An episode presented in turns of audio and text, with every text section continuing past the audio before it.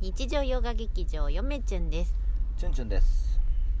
いやどうしました？ーちゅんちゅんさんに早速お便りが届きました。久しぶりですね。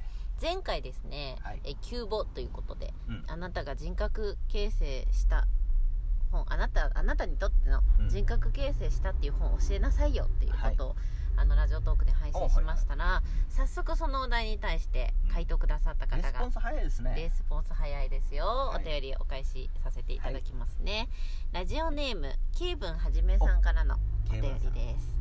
久しぶり。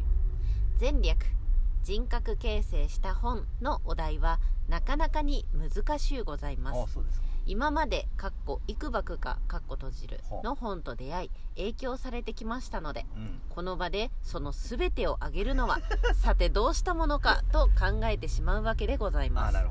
あえて一冊とすればうん幼年期に読んだ絵本かっこちびくろさんぼとかうん。お猿のジョージうん。になるのでしょうか。へえと思いつつほ読むことに真剣に向き合うことを教えてくれたのはうん。内田義彦の「資本論の世界」でしたからうん。これを挙げるべきなのでしょうかあるいは 丸山正雄の「日本の思想」でしょうかいや大塚久夫の「社会科学の方法」いや文学作品を。やはり一冊では収まりませんしそれぞれが重要な本ばかりであります。うん。これ以外にもあります。なるほど。がキリがなくなりますからやめておきます。なるほど。そうそう。チュンチュン。ケイブンさんいつもありがとうございます。えっとケイブンさんの心の心のね、うん。なんか「はあどうしようどれにしよう」っていうのがすごくよく現れたお手紙でした。なるほど。あのーあれ日本の思想っていうのはし知ってますね。本当。うん。あのー知ってます知ってます。うん。それ以外はしちびくろサンボって何なんいやあのー昔あった絵本や。あそうなん？う戦前？んあそっかチュンチュンは知らんか。チュンチュンは知らんか、知らん。うん、あとはえっとお猿のジョージ。うん。なかなか知らんの？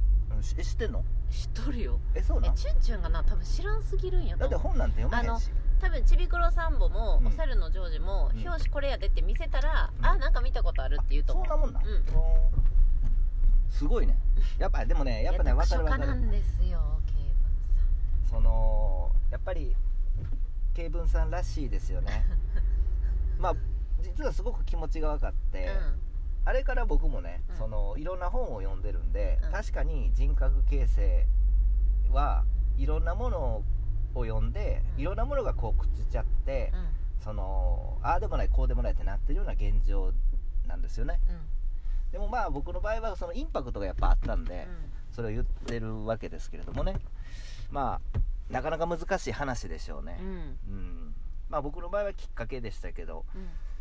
まあ慶文さんの場合はもう大変でしょうね。これはもういろんこれねいや僕もそうなんですけど、そのいろんな本がこうバババッと出てくるわけですよ。それを考えると、そうするとね自分が思ってることってすごい本に影響されてるっていうのは多々あるんですよ、まあ、本以外でもあるとは思うんですけれども。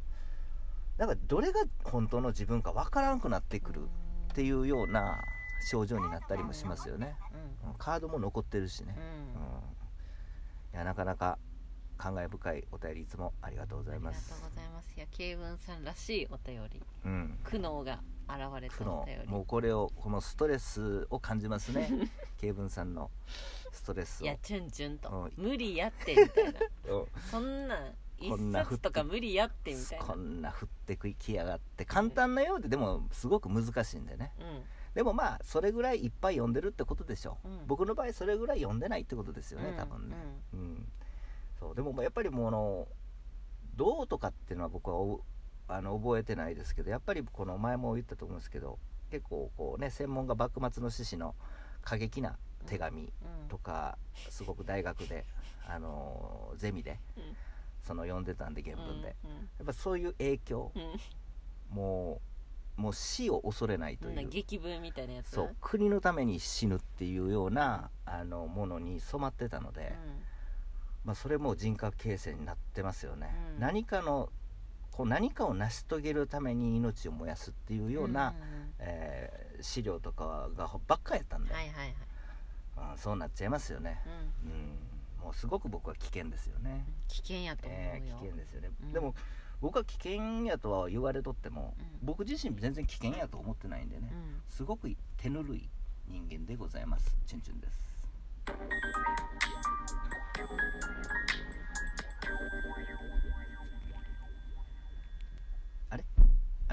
ちょっとよ。あの恋文はじめです。はいありがとうございます。ケイブンさんいつもありがとうございます。もうもうパッと出てこへんかったわ、うそうそうそうなんですよ。ん。うんなんか言いなさいよ。だからあのやっぱりそれぞれ難しいんでしょうねこういう振りは、うん、まあ分かって言ってますけどね 僕は。うん。振ったもののっていう。なのでまああのまた皆さんもですね、うん。いろいろあれば言っていたいやだいて、ぜひ教えていただきたい、その読んだことある本とか、うん面白そうな本教えてとかはよくあるじゃないですか、うん。でもあなたの人格形成に関わった本を教えてくださいよって、うん、あんまり聞かないので。そうですね。うん。ちょっと興味ありますよね。うんまあね。なんかその自分が自分に影響を与えたと思ってる本を紹介してもらうっていう、まあそういうふうに自分まあ慶文さんなんて特にそうなんやと思うんですけど、うんうんうん。やっぱりその常に反省というか、うん。常にこう自分と向き合うことができてる人間っていうのはやっぱり、うん。そのこういうことを言われた時にこう、うん。一個じゃなくてもパパパパってきあますよね。あ確かに確かに。僕も常にやっぱり自分と向き合ってる、ううんまあ思想家なので僕は、うんうんうんうん。常に引き出し開けれるようにそうそう。いっぱいあるみたいな。そうなんです。どの引き出しでも開けれるケイブンさんもそうですよね。あケンブさん多分そうやそう思想家なんう、うん、ですよ、思想家やと思う、うん思想家兼え随筆家ですからね、うんうん。そうそういやなかなかあ感慨深いお便りいつもありがあとうございりがとうござます。いますいや面白いね。うん。まだまだ募集しておりますので、そうなんですよ、ぜひ皆様もうん。送ってくださいね、まあこんな感じこんな感じでなんかいろいろ言ってますけれどもあのー今日はあの最近ね江戸川乱歩の短編ばっかり読んでるんですけれどもまあちょっとし失敗したっていうかまああんまり面白くないというかなんかがっかりしたやつがっかりしたあのー短編に出会いまして「恐ろしき錯誤」っていう江戸川乱歩の短編。これはちょっと失敗しましたね、うん。なんかあまりこの中中盤までは盛り上がったんですけど、うんうん後半すごく謎のまま、うん。まあ、失敗ですよねこれね江戸川乱歩の、うん。自身も言っとるんやろ、江戸川乱歩も結構あのこれはダ作やとか、うん。自分で評論してるんで、うん。あのーまあ確かにこれは面白くないというか、うん。あーまあ失敗作ですよね、うん、面白いんですよ江戸川乱歩、うん。あのー基本的にはな。なんつうの辞書なんていうの解説っていうのなんていうの、うん。辞書解説辞書解説。ちょっといろいろあるんですけど、うん。それ読んでるとすごく手厳しい自分の作品に対して手厳しいっていうか恥もさらしながらあの数行書いてるんですよね。赤裸々に。赤裸々に。それまたそれも読んどってまた面白い。読んだ後失敗作やけどそれを最後に読み終わってから短編を。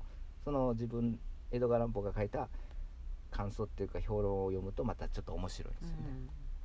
うん、まあ本人も確か言ってたような気がしますわ、うん読み終わって面白くなかった時ショックやろ。そう。でなんかなんかで読んだんやけど、うん。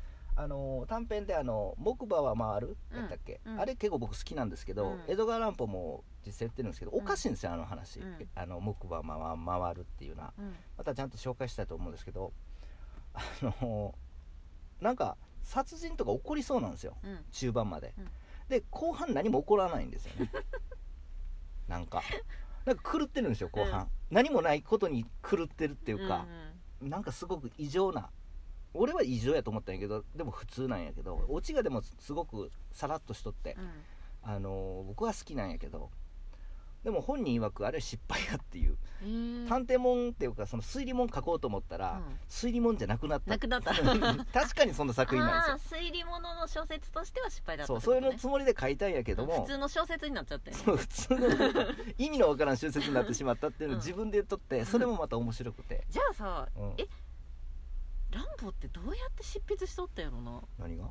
いや大体さプロットとか書いてさ。なんかよく、ん。やっぱ横溝正結うん。横溝君横溝正史の横溝君に朗読させたとかよく書いてるよ。なんか。いややりたい方だよな、うん、うん、いやだから結構そういうその僕もそういうタイプなんですけどエドガー・ランポみたいにその自分のやったことをそのなんつうんやろこう面白おかしく話せる人間っていうのはすごくこうユーモアがユーモアがあって面白いなと。エドガー・ランポもそのそうやと思うんですけど自分を恥をこう晒すっていう、そう僕もそういうタイプの人間なんで、うん。えなかなかいい人間ですよねエドガー・ランポって。僕そういうところに惹かれてるんでね。ランポ先生の、ううん。んそうだから今は信用できる人間かなとは僕は思ってるんで 江戸川乱歩。エドガー・ランポのこと信用しとんの？信用してるよ僕はっていう、うん。うん。だから失敗も失敗じゃない作品も失敗なダ作って言われてる自分で言ったやつも、うん。それもまた一回読んでみようってなるんですそうやって言われてみると。あーなるほどね。確かめてみるはいはいで先生これやっぱりダ作だよねみたいな感じで、うんその共感して、うん。それもまた一つのそのなんつうの？この作品を評価僕はしてるんだなって、先生と一緒に評価してるんだなっていう気持ちになってうん。すごく小説読んでるけども先生との対話というか、はいはい。その一作品を人で通じて。そう一人で読んでるはずやのにエドガー・ランポとこう話してるような感じ。不思議ですよね。うん。小説やのにうん。先生と喋り合ってるような、うん。語り合ってるような感想を言い合ってるようなあのー感じ。その作品の向こう側に作者が見えるっていうのは結構すごいね。見えるのがエドガー・ランポのすごいとこかななと僕は思うかそうなかなかそこまでできる作家いないと思う。なぜかというとやっぱり最終的にその自分であのー自分の作品をうん。数行にわたって解説してる、まあ草原推理文庫の短編の後ろに書いてるんですけど合わせてまあ随筆もあの書いてるとは思うんですけどね。随筆の方にも。